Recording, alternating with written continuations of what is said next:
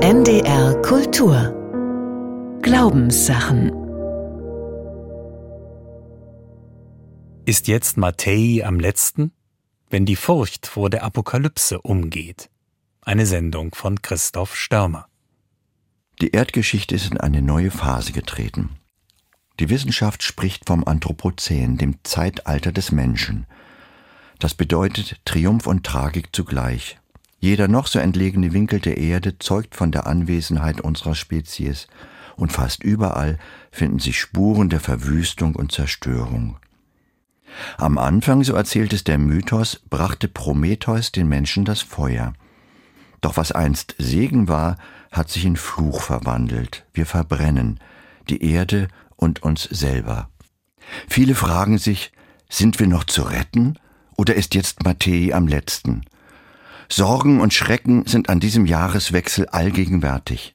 Das Klimasystem fliegt uns um die Ohren, so titeln seriöse Zeitungen. Das Artensterben, der dramatische Rückgang der Biodiversität.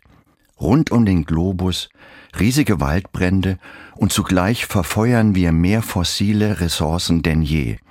Burnout. Das gilt auch für die Menschen. Unzählige sind erschöpft und fühlen sich ausgebrannt. Überall Risse, Zivilisationsbrüche, Verwerfungen. Das zwischenmenschliche Klima scheint vergifteter und hasserfüllter denn je. Dazu trägt bei, dass wir allein in Europa und im Nahen Osten von zwei Kriegen betroffen sind, die täglich Tod und verbrannte Erde produzieren und das Potenzial haben, in einen Weltenbrand zu entgleiten. Wir taumeln auf den Abgrund mehrerer Kipppunkte zu, die abrupte und oft irreversible Veränderungen in den Systemen auslösen, auf die wir angewiesen sind, heißt es im diesjährigen Disaster Risk Report der UN. Abermillionen Menschen sind weltweit auf der Flucht. Wo sind die rettenden Ufer für all die durch Krieg und Naturkatastrophen Vertriebenen, die ums nackte Überleben kämpfen? Mattei am letzten Ach ja, was war das nochmal? Was ist damit gemeint? Was steht da genau in der Bibel am Schluss im letzten Kapitel des Matthäusevangeliums? Tatsächlich, Weltende. Sind also die apokalyptischen Reiter losgelassen, die Verderben und Unheil über den Erdkreis bringen, wie es im letzten Buch der Bibel, der Offenbarung des Johannes, ausgemalt wird? Doch halt, Bevor wir uns hin und wegreißen lassen von den Schreckensszenarien, mit denen die biblische Apokalypse den Weltuntergang beschreibt, und bevor Sie als Hörende diese Sendung vorzeitig abschalten, muss das Wort aus dem Neuen Testament doch im Kontext zitiert werden. Matthäus schreibt im letzten Kapitel, dass Jesus nach Tod und Auferstehung seinen Jüngern ein letztes Mal erscheint, und zwar in Galiläa, dort, wo alles begann. Seine elf verbliebenen Jünger sind versammelt, Etliche aber zweifelten, heißt es ausdrücklich, sie können es nicht fassen, wohl auch die Worte nicht, die nun folgen. Mir ist gegeben alle Macht im Himmel und auf Erden. Geht nun hin und macht alle Völker zu Jüngern. Tauft sie auf den Namen des Vaters und des Sohnes und des Heiligen Geistes und lehrt sie halten alles, was ich euch geboten habe. Und seid gewiss, ich bin jeden Tag bei euch bis ans Ende der Welt. Wie gesagt, das war damals vor 2000 Jahren schon nicht zu fassen für einen Teil der Kerngruppe um Jesus. Wie sollte man sich da heute darauf einlassen können? Ist das Ganze nicht schlichtweg eine fromme Illusion? Oder gibt es doch Anhaltspunkte dafür, dass wir nicht allein sind? Schriften der hebräischen Bibel und des Neuen Testaments behaupten, es gäbe eine uns begleitende göttliche Instanz. Wie eine Leuchtboje im Meer menschlicher Verirrungen, Verwüstungen und Katastrophen taucht sie auf und ist doch nicht zu greifen. So erzählt es die Bibel. Eine geheimnisvolle Stimme, die sich Gehör verschafft, mal im Traum, mal aus einem brennenden Dornbusch, mal auf stürmischer See oder auf dem Weg durch die Todschattenschlucht, wie Martin Buber im 23. Psalm übersetzt schließlich auch unhörbar als Windhauch in der Stimme eines verschwebenden Schweigens. Wie aus dem Nichts meldet sich ein fluides, geheimnisvolles Ich bin bzw. ich werde bei dir und mit dir sein. Dort, wo es auf Resonanz stößt, bilden sich Worte, antworten, wie im besagten Psalm, und ob ich schon wandert im finsteren Tal, du bist bei mir. Für Immanuel Kant übrigens die tröstlichsten vier Worte der Weltgeschichte. Du bist bei mir. Doch sind diese Worte noch da als vernehmbarer und wirkmächtiger Ausdruck einer göttlichen Präsenz heute im Lärm der Zeit? Bilder drängen sich nach vorn, sind aufdringlicher, sie scheinen allemal stärker als Worte. Im Düsseldorfer Kunstpalast lockt noch bis zum 21. Januar die Ausstellung Tod und Teufel Faszination des Horrors. Muss das sein, möchte man fragen? Es reichen doch die täglichen Nachrichtenbilder, um einen um Verstand und Schlaf zu bringen. Newsfatigue, Nachrichtenmüdigkeit, die erfasst nicht nur mich angesichts der Weltsituation. Allein, es gibt kein Menschenrecht auf Nichtüberforderung, schrieb der Philosoph Peter Sloterdijk bereits 2009 in seinem vielbeachteten Essay Du musst dein Leben ändern. Das war vor eineinhalb Dekaden, also lange vor Corona und dem Überfall Russlands auf die Ukraine, lange vor dem Gemetzel der Hamas, das böse Erinnerungen an die Shoah heraufbeschwor und einen weiteren Kriegsherd entfachte. Der Titel des Sloterdijk-Buchs ist die letzte Zeile eines Gedichts. Rainer Maria Rilke beschreibt in einem seiner Sonette, was er beim Anblick des archaischen Torso Apollos im Louvre empfindet und hört. Der in Stein gehauene, nackte und verstümmelte Menschenkörper, man könnte dabei ja auch an den Gekreuzigten denken, beginnt unvermittelt zu ihm zu sprechen. Du musst dein Leben ändern. Dieser Imperativ sei, so Sloterdijk, binnen eines Jahrhunderts in den allgemeinen Zeitgeist eingeflossen. Die einzige Autorität, die heute sagen dürfe, du musst dein Leben ändern, sei die globale Krise. Sie besitze Autorität, weil sie sich auf etwas Unvorstellbares berufe, von dem sie der Vorschein sei, die globale Katastrophe. Und dann fügt Sloterdijk noch einen, wie er sagt, für theologisch Interessierte bemerkenswerten Satz hinzu. Der eine Gott und die Katastrophe haben mehr miteinander gemeinsam, als man bisher registrierte. Nicht zuletzt den Ärger mit den Menschen, die sich nicht dazu aufraffen können, an ihn oder sie zu glauben. Noch immer erschöpfe sich die Vernunft der Nationen im Bemühen, Arbeitsplätze auf der Titanic zu erhalten. Und geradezu rabenschwarz klingt die Einschätzung. Die Crash-Lösung ist auch deswegen wahrscheinlich, weil sie einen großen psychoökonomischen Kostenvorteil mit sich bringt. Sie brächte die Erlösung von den chronischen Spannungen, die infolge der globalen Evolution auf uns einwirken.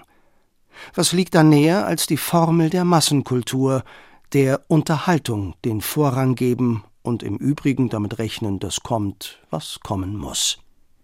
Man möchte einwenden, die Nationen hätten doch auf der UN-Klimakonferenz im Dezember 2015 einen völkerrechtlichen Vertrag beschlossen, Schritte einzuleiten, um die globale Erwärmung auszubremsen.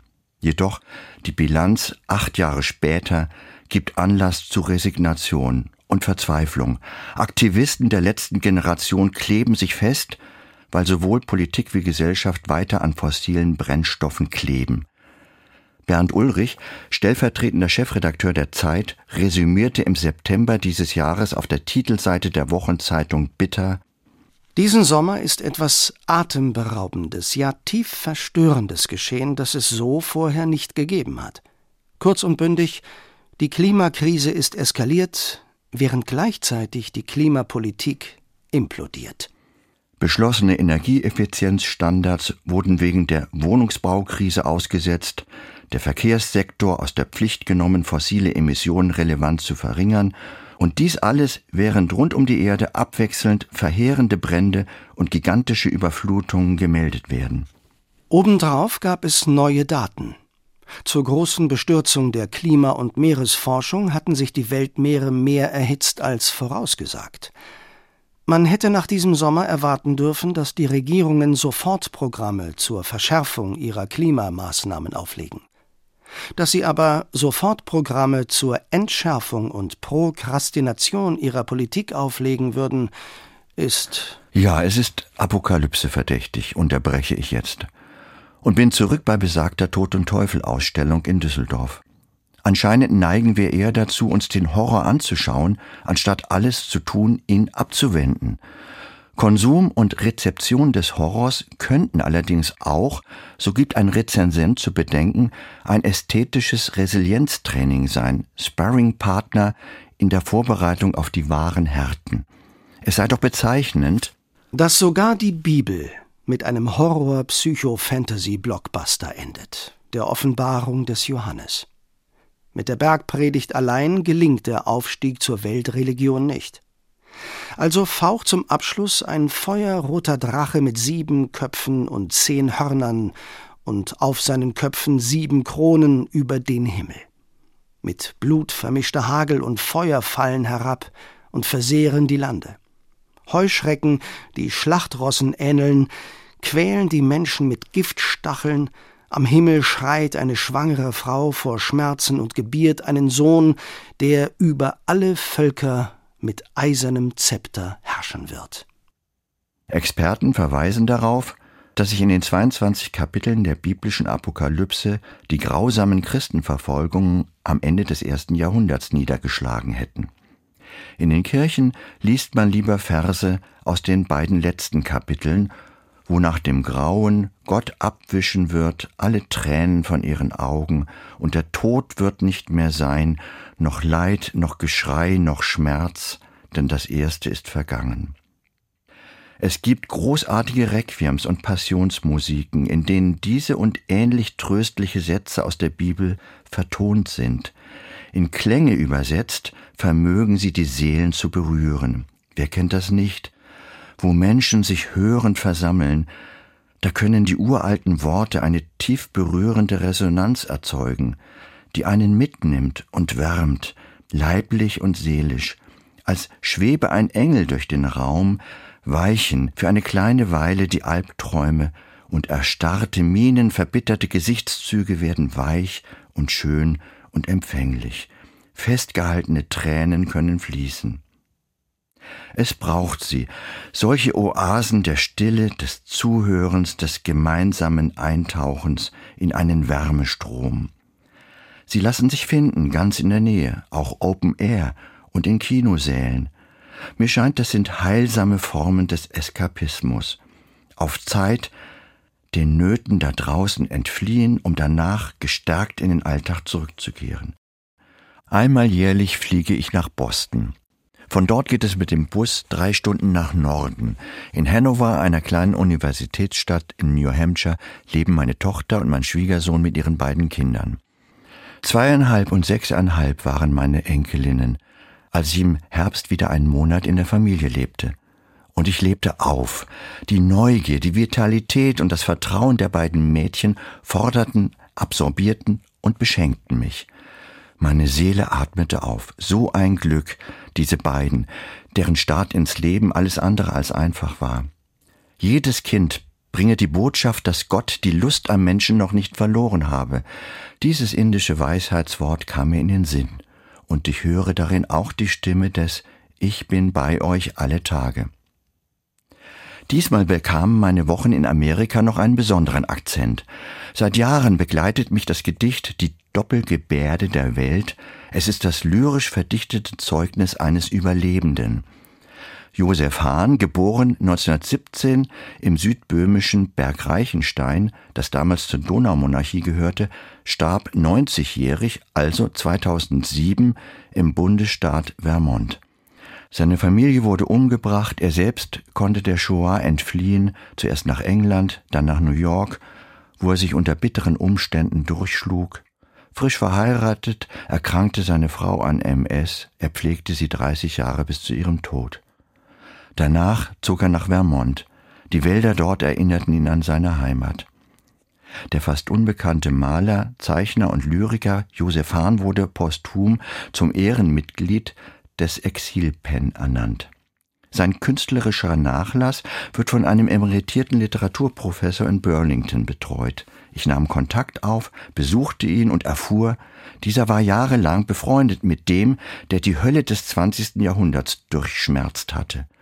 Es wurde eine Begegnung, die für mich den Menschen hinter diesen Gedichtzeilen lebendig machte.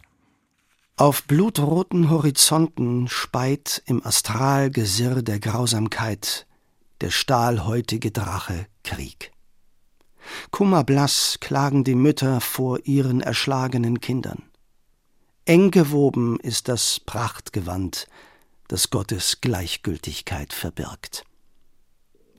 Doch ständig spricht ein Rispenmund, selbst im schlichtesten Halm erschließt sich der lebendige Geist. Finsternis und Strahl sind eine Gebärde der Lebendigkeit. Über dem Abgrund vollzieht sich ihr Tanz. Auch du musst ihn vollbringen. Nächte, offene Säle. Es leuchten die Stirnen der Geschöpfe. Nah pocht der Herzschlag der Welt. Wem neigt sich das große Gehorch? Was raschelt das Feuer der Leere und spricht der Seele leiser Zitterschlag. Zur Ewigkeit fließt die Zeit. Zum Ganzen tastet das Mensch Fragment und alle Lebendigkeit. Josef Hahn war ein Prophet und Mahner und entschiedener Gegner atomarer Aufrüstung. Er erinnert mich an Günther Anders mit seinem dunklen Werk Die Antiquiertheit des Menschen. Hahns Lyrik wird von manchen mit der von Paul Celan verglichen. Ja, der stahlhäutige Drache Krieg wütet wieder. Woher kommt uns Hilfe?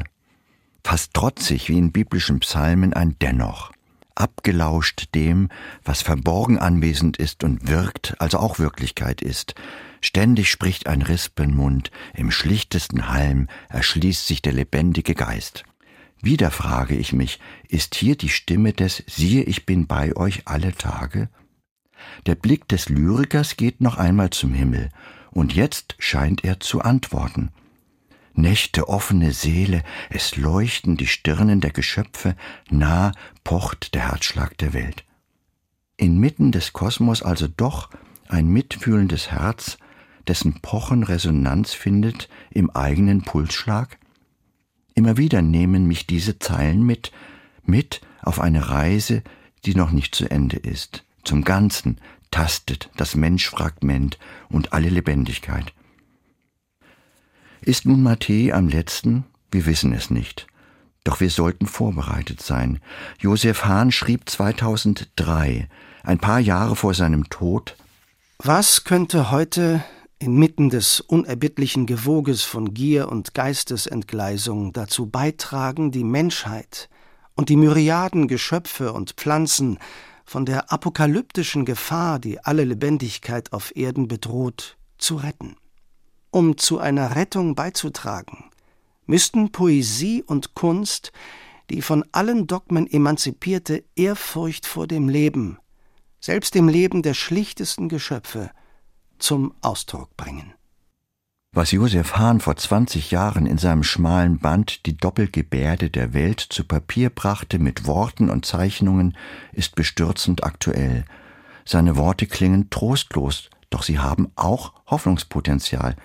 Er hat den Tanz über dem Abgrund vollbracht, ist nicht darüber gescheitert oder zum Zyniker geworden und er spricht aus, was uns abverlangt wird, jedem Einzelnen. Auch du musst ihn vollbringen, den Tanz über dem Abgrund, im Bewusstsein der Doppelgebärde der Welt. Beides ist da, der Albtraum von Gottes Gleichgültigkeit und das Staunen über den lebendigen Geist, der aus jedem Grashalm spricht. Wer weiß, wann bei mir Matthä am letzten ist.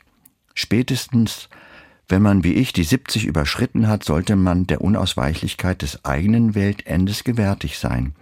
Nicht ob dieser Tatsache erstarrend, sondern lauschend und tastend, mit wachen Sinnen. Auch das ist ein Tanz über dem Abgrund, den es zu vollbringen gilt. Ist jetzt Mattei am letzten? Wenn die Furcht vor der Apokalypse umgeht. Sie hörten eine Sendung von Christoph Störmer. Neben dem Autor sprach Volker Hanisch. Zu hören und nachzulesen im Internet unter ndr.de-kultur und auch in der ARD Audiothek. Am kommenden Sonntag in den Glaubenssachen Kraft und Herausforderung der Erinnerung. Tut dies zu meinem Gedächtnis. NDR Kultur